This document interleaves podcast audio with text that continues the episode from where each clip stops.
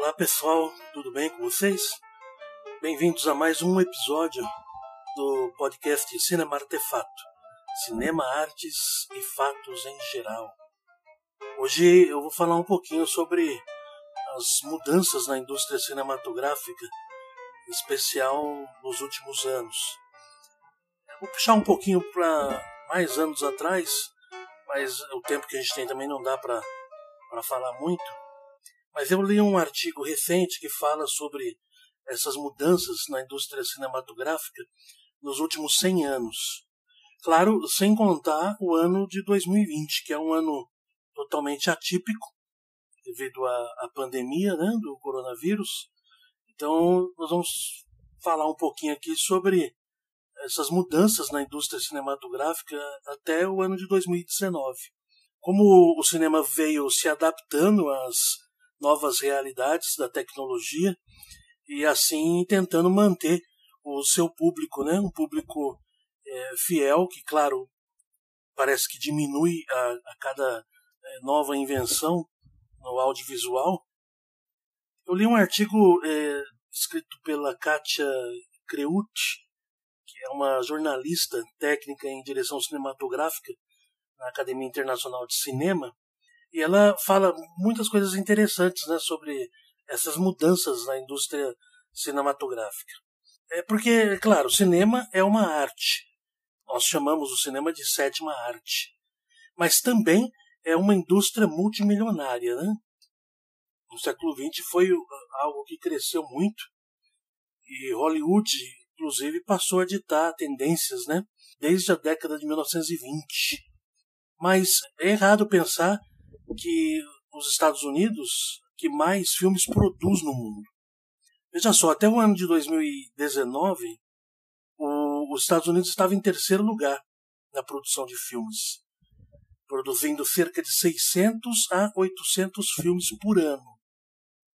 O primeiro lugar era, deve ser ainda, né? É, depois que passar a pandemia, nós vamos ter que fazer um, um novo balanço relacionado a isso, né? Mas até um momento, a primeira colocada no mercado de audiovisual, de produção de filmes, é a Índia, especialmente em Bollywood.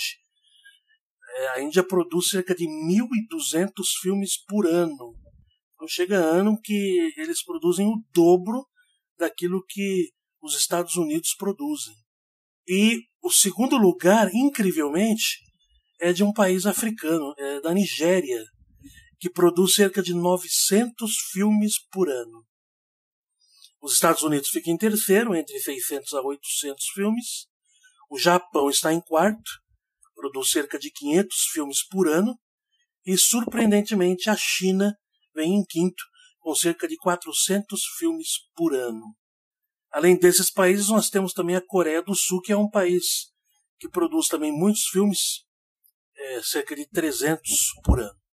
E a situação do Brasil não é das melhores. No Brasil se costuma produzir cerca de 150 filmes por ano, 10% do que produz a Índia. E a Índia é um caso interessante porque se você for olhar, por exemplo, no, no streaming, né, em especial na Netflix, que tem produções originais na Índia, você vai observar que a Índia ela tem filmes de duração assim é muito diferente do normal. É, é, claro que nós já vimos filmes americanos que duram bastante tempo, né? Três, quatro horas, mas é, é raro. É, não é um, um, costume. Agora, na Índia, é costume o filme ter mais de duas horas. Às vezes duas horas e meia, três horas. Né? Eu vi um filme é, da Índia que tem três horas e 43 minutos, quase quatro horas. Falam muito sobre a cultura deles, né? E é interessante que muitos aqui no Brasil reclamam quando o Brasil ele produz filmes que falam sobre a cultura brasileira, né?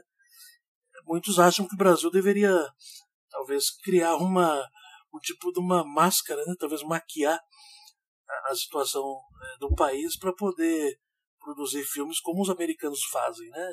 E não dá. A realidade do Brasil é totalmente diferente da realidade americana e de outros países, né? No decorrer dos anos, as salas de cinema começaram a concorrer com outros veículos, né, como a televisão, videocassete, DVD e hoje os serviços de streaming. O fato é que um número gigantesco de produções ainda está disponível, né? Se produz ainda muito filme para cinema. Mas as salas de exibição acabam tendo que limitar o tempo em que cada filme vai ficar em cartaz. Antigamente no Brasil, os filmes demoravam bastante para sair de cartaz. Eu lembro, por exemplo, do filme Os Caçadores da Arca Perdida, lançado em 1981. Teve um cinema em São Paulo, o Cine Comodoro, e ele exibiu esse filme quase um ano, mais de dez meses, e, todo dia tinha público. Hoje isso já não, não existe mais. O filme fica duas semanas, talvez um pouco mais, se for um filme de, de grande sucesso, mas logo ele, as pessoas perdem o interesse ou então esperam ele sair é, em serviços de streaming, né? É interessante que o cinema, nos anos 80, com a popularização do videocassete, e a indústria cinematográfica tentou equilibrar a queda nas vendas de ingressos, cobrando preços mais altos pelas fitas de VHS. Uma fita de VHS americana nos Estados Unidos chegava a custar mais de 80 dólares. Era muito mais vantajoso ir para o cinema do que comprar uma fita VHS. Aí surgiu a questão das locadoras de vídeo, né?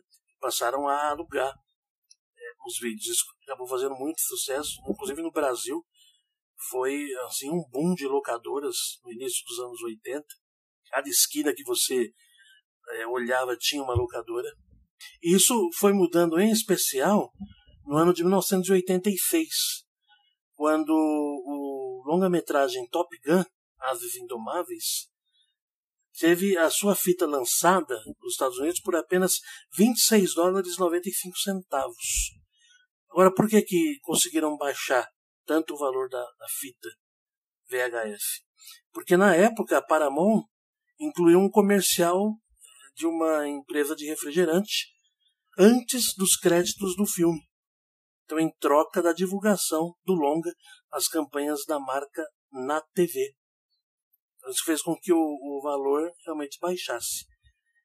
Só que o vídeo, é, o videocassete, que era bom, você podia, além de assistir os filmes que você quisesse, você podia gravar os filmes da televisão, muitas vezes filmes é, clássicos, né, que não, ainda não eram lançados em vídeo.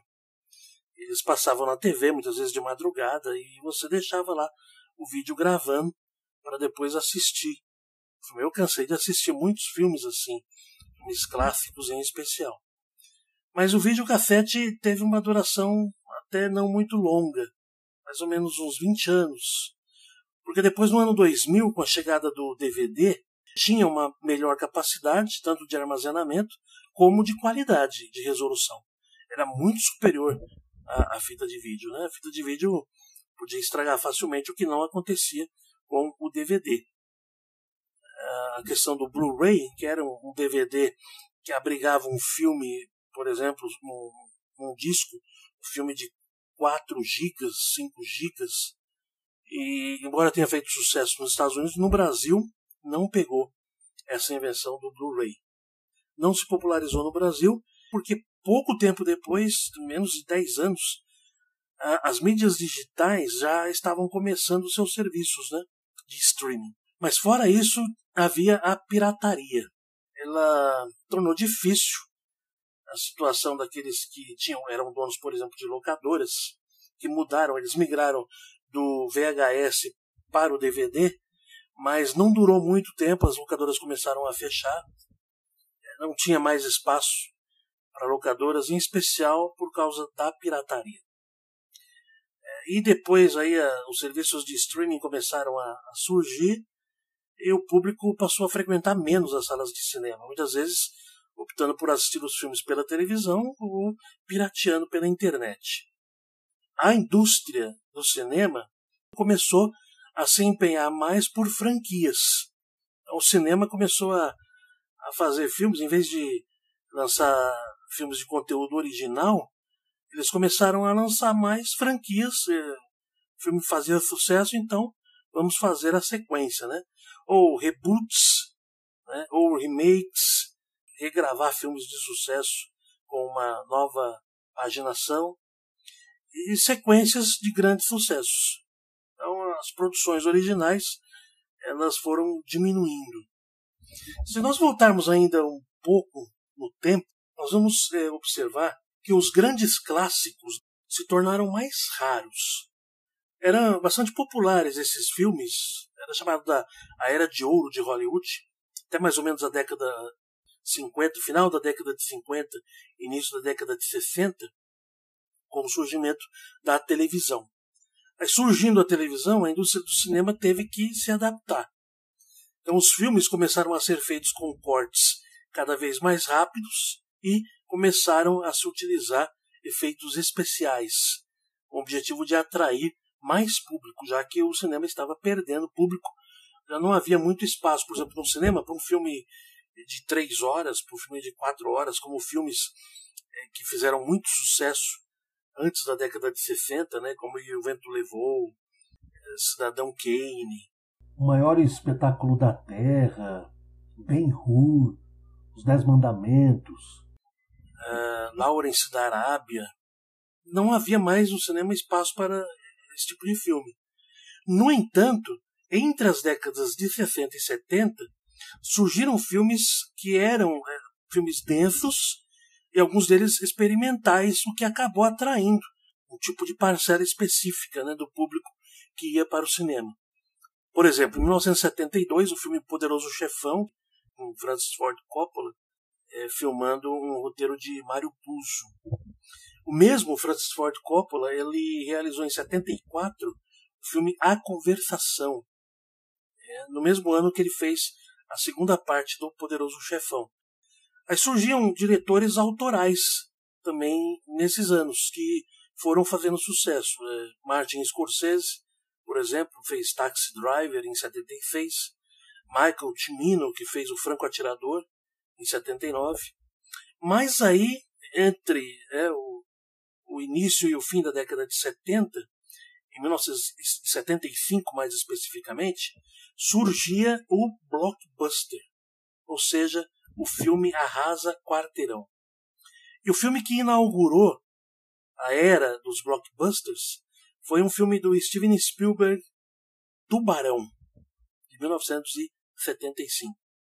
E o que movimentou realmente o que contribuiu para que esse filme se tornasse o primeiro blockbuster ou o Arrasa Quarteirão, que são os filmes lançados no verão dos Estados Unidos.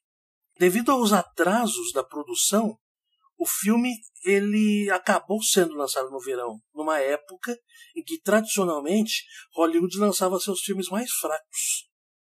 Só que Tubarão ela superou isso e acabou remodelando a indústria porque muita gente foi ver o filme, apesar de que depois não iam mais na praia, né? Então, a questão foi essa, né? Muitos deixaram de ir na praia com medo, né? Por causa do impacto que o filme Tubarão teve. Então, muita gente foi ver o filme. E aí a indústria começou a perceber que lançar filmes no verão permitiria, por exemplo, um sucesso maior um potencial de continuações e a confecção de bonecos e brinquedos, o que especialmente se confirmou com o lançamento em 1977 do filme Guerra nas Estrelas, lançado em 25 de maio de 77 lá nos Estados Unidos, no auge do verão. E tem um professor da, de cinema da Universidade Federal de Pernambuco, eh, Rodrigo Carreiro, que ele diz que quando esses filmes ah, apareceram, eles chamaram a atenção da indústria para o potencial de bilheteria do público adolescente, ou seja, do público jovem. Porque até então, até o começo da década de 70 e um pouco mais, o público médio das produções de cinema era o público adulto, de 25 anos para cima. Porque a, a indústria, os executivos de cinema acreditavam que eram essas pessoas que tinham poder econômico, que tinham dinheiro para ir para o cinema. Mas depois desses filmes, depois de Tubarão, Guerra nas Estrelas, ET, o extraterrestre, então os estúdios passaram a descobrir que jovens e adolescentes de 14 a 25 anos era um público até então menosprezado. E quando a indústria descobre que o adolescente ele podia consumir e podia gastar dinheiro no cinema, então ele começa a redirecionar os esforços para capturar esse público. E aí é o que acontece mais uma vez, que a indústria do cinema se adapta novamente a uma nova onda que se popularizou. Ou seja, histórias em que os mocinhos, né, os, os bonzinhos do filme, sempre venciam no final. E nesse sentido, os anos 80 se caracterizaram por filmes é, mais otimistas e aventureiros. Né? ET, por exemplo, o extraterrestre, que nós já mencionamos, Os Caçadores da Arca Perdida, de 81, Gremlins, de 84, Os Goonies, filme de 85, De Volta para o Futuro, 85, Curtindo a Vida Doidado, 86, e Uma Cilada para Roger Rabbit, de 1988.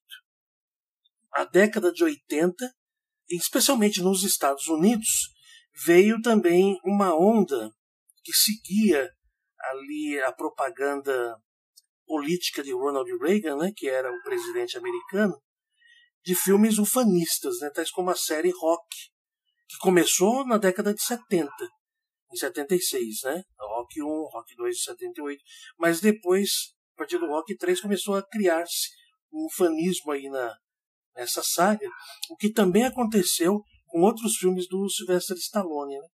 como Rambo, por exemplo. Filmes que chamavam a atenção para o poderio dos Estados Unidos como nação soberana ali na Guerra Fria. Os anos 80 marcaram isso também. E a questão é que os blockbusters nunca, eh, depois que começou a sua escalada, eles nunca deixaram de estar aí no topo, né? Os blockbusters estão ainda mais vivos do que nunca. Eles são acompanhados de campanhas maciças de merchandising. Os filmes em si são filmes de cortes rápidos, efeitos especiais, de preferência com histórias já conhecidas pelo público, como por exemplo as franquias de super-heróis originadas nos quadrinhos. É, mas a gente não pode esquecer também da, da saga por exemplo, Guerra nas Estrelas, dos filmes que se seguiram, ah, Os Caçadores da Arca Perdida, filmes an antigos né, que começaram a ser refilmados, que é o famoso remake. Então, os filmes, na verdade, eles estavam assim mais num território seguro. Não havia mais espaço para grandes ousadias.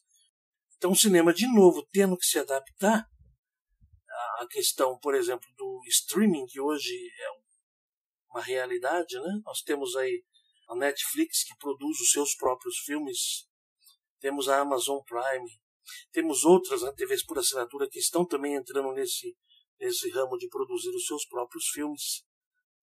Tecnologia levou o cinema de uma indústria silenciosa, em preto e branco, para espetáculos visuais em alta definição. É como se fosse capaz de transportar o público para dentro do filme. Então, começou-se, por exemplo, a usar o CGI, que eram imagens geradas por computador. E esses avanços podem ser vistos nos próprios sets de filmagens. Né? Entre os anos de 1940 e 1960, a maioria dos filmes eram gravados em estúdios ou em ambientes controlados, para evitar imprevistos que pudessem colocar em risco as gravações. A partir dos anos 60, a melhor qualidade das câmeras e do aparato de cinema permitiu que os cineastas passassem a gravar em locações externas, possibilitando assim um maior realismo para os filmes. E com o passar das décadas, os filmes se tornaram cada vez mais próximos da realidade, indo até mais longe com o desenvolvimento da tecnologia 3D, fazendo com que o espectador se sentisse imerso no mundo retratado na tela. Hoje em dia, os sets de filmagem eles utilizam com muita frequência técnicas como o chroma key, que é o efeito visual inserido na pós-produção, em geral utilizando uma tela verde, e também a técnica chamada como motion capture, ou a captura digital de movimento. Os filmes em geral costumam usar isso, os filmes eh, em especial de ficção, O Senhor dos Anéis, né, a, a trilogia, que na verdade é um filme só, e foi dividido em três, mas ele foi gravado de uma vez só e usando muito dessa tecnologia, né? Mas é interessante e importante notar também que o conceito de autoria, dizer, por exemplo, sobre um filme autoral, ele se modificou com o tempo. Antigamente, né, o autoral, o filme autoral era um filme do diretor. O diretor era o maestro da equipe, né? ele era responsável pelas decisões criativas né? mais importantes. Agora, com os blockbusters, quem passou realmente a ter as decisões finais foram os produtores, em especial os produtores executivos, porque são aqueles que conseguem o dinheiro para financiar o projeto. E aí eles ganharam poder sobre o produto final, já que o dinheiro é extremamente importante para a realização de um filme. Por isso que é muito comum a gente ver, em especial filme de super-heróis, é, que diretores, por exemplo, são demitidos com facilidade, outros são contratados para se manter ali o roteiro conforme os produtores querem. Né? Às vezes acontece algo diferente quando alguns produtores confiam no diretor. O diretor, em geral, ele tem que ter um certo nome para conseguir fazer um filme autoral. Hoje a gente tem, por exemplo, nesse caso, diretores como Steven Spielberg, né? Francis Ford Coppola, Martin Scorsese, que são diretores que fazem filmes autorais. Temos os mexicanos Alfonso Cuarón, Alejandro González Iñárritu, o coreano Bong Joon-ho, que ganhou o Oscar em 2019 com o filme Parasita, né? Ganhou o Oscar de melhor filme internacional e também de melhor filme.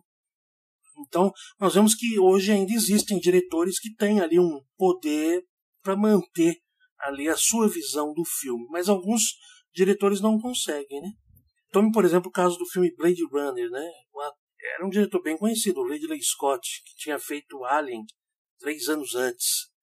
Mas ele não teve liberdade, ele fez o filme, aí a produtora fez testes, e as pessoas não entenderam nada do filme, retalharam o filme, cortaram o filme, fizeram com que o próprio diretor e o, o ator, Harrison Ford, voltasse para gravar em off uh, explicações que passaram durante o filme.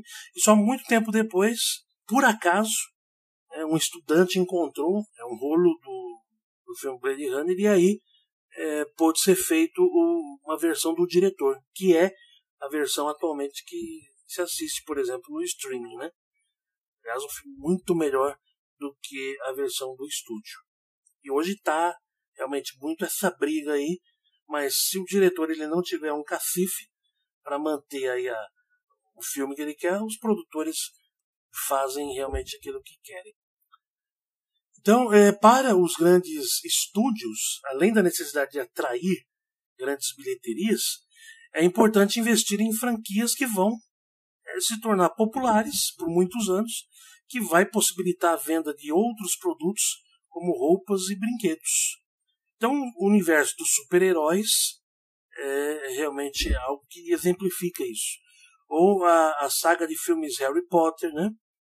E outros filmes, por exemplo, como Star Wars, né, Guerra nas Estrelas, que também acaba lançando spin-offs, ou seja, filmes que não faz parte da, da saga em si principal, mas tem alguma relação. No caso de Star Wars, Guerra nas Estrelas, por exemplo, o filme sobre Han Solo, o filme Rogue One. Aliás, é, é tão bom que deveria fazer parte da saga. É, tirando aí alguns que fazem parte da saga que não deveriam ter feito. Mas, apesar desse contexto voltado essencialmente para o lado comercial, ainda existem pessoas que acreditam, como eu, que muitas vezes não existe uma experiência melhor do que ver um filme no cinema.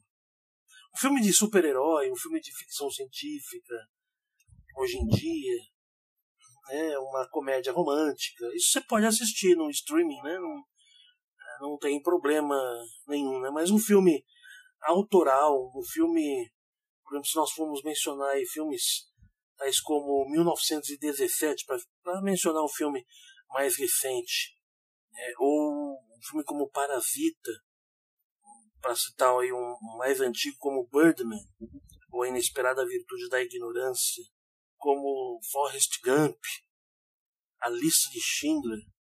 São filmes que precisam de uma tela grande. A gente até assiste uma tela menor, né? Numa tela da televisão. Mas eh, quem teve a oportunidade de assistir esses filmes no cinema, certamente devem ter saído com uma outra experiência. Eh, eu tive muita oportunidade de assistir filmes no cinema, em especial cinemas de rua, quando não havia muito essa, esse negócio de shopping center, né? Eu assisti muito filme em cinema de rua lá em São Paulo e, por incrível que pareça, realmente, de uns anos para cá, são poucos os filmes que eu vou ao cinema assistir. Primeiro, porque eles ficam pouco tempo em cartaz. Às vezes não dá tempo de ir assistir o filme. Segundo, porque bem poucos filmes têm realmente esse, ah, esse interesse de ver obrigatoriamente no cinema. A qualidade dos filmes, em geral, elas não são assim, tão importantes você ver eh, no cinema. Você pode assistir na televisão tranquilamente. Né? Tem gente que assiste, assiste filme no celular. Eu não sei como, mas existe pessoas que assistem filme no celular. Então, o cinema em si, ele continua se adaptando, vai ter que se adaptar ainda mais. Eu creio que filmes autorais eles fariam realmente sucesso no cinema. Talvez não vendessem muito para jovens, né, para aqueles que estão acostumados a filmes fast food, né, de consumo rápido, como a maioria dos filmes que estreiam. E quem sabe apareçam aí outros né, diretores ou os diretores mais antigos aí voltem a fazer filmes que realmente possamos assistir no cinema. E a gente espera que essa pandemia, em especial, passe logo. Né? Talvez ela continue aí, atravesse aí o ano 2020 e fica o início do ano 2021, infelizmente. E quem sabe no ano 2021 a gente possa voltar aí assistir um filme no cinema, um filme que valha a pena. Tá bom, pessoal? Esse foi o podcast de hoje, falando um pouquinho aí sobre as mudanças né, que nós tivemos no decorrer dos anos, as mudanças na indústria cinematográfica, como que o cinema ele teve que se adaptar às várias mudanças, mas é interessante que ele se mantém vivo. Né? Quem decretou que o cinema iria acabar? Não, ele continua. O cinema de rua, infelizmente, na maioria das cidades grandes, acabou. Mas nós ainda temos os shoppings, né, com as suas salas minúsculas, né, 100, 200 lugares, Dificilmente você vê um, uma sala de cinema com mais do que isso. Mas, pelo tipo de filmes que hoje também se lança, então não é algo assim tão absurdo. Porque hoje, por incrível que pareça, muitos cinemas, é, em especial cinemas de shopping, que é a maioria, eles conseguem lucrar mais com a venda no Bomboniere do que com a venda de ingresso. Surpreendentemente, segundo uma pesquisa recente, nos cinemas hoje é, as pessoas gastam mais no bomboniere. É, mas, enfim, é, cada um tem o seu gosto, a sua preferência. Agradeço a atenção de vocês para esse episódio aqui do podcast Cinema Artefato, Cinema, Artes e Fatos em geral. Hoje abrangemos um pouco mais aí o cinema relacionado aos fatos que é, ocorreram né, no decorrer dos anos e que impactaram né, de forma muitas vezes é, negativa, mas como que o cinema conseguiu é, se sair em meio a tantas revoluções e outras que nós esperamos que aconteça, vamos esperar para ver como que o cinema vai reagir com essas questões, tá bom? Obrigado e até!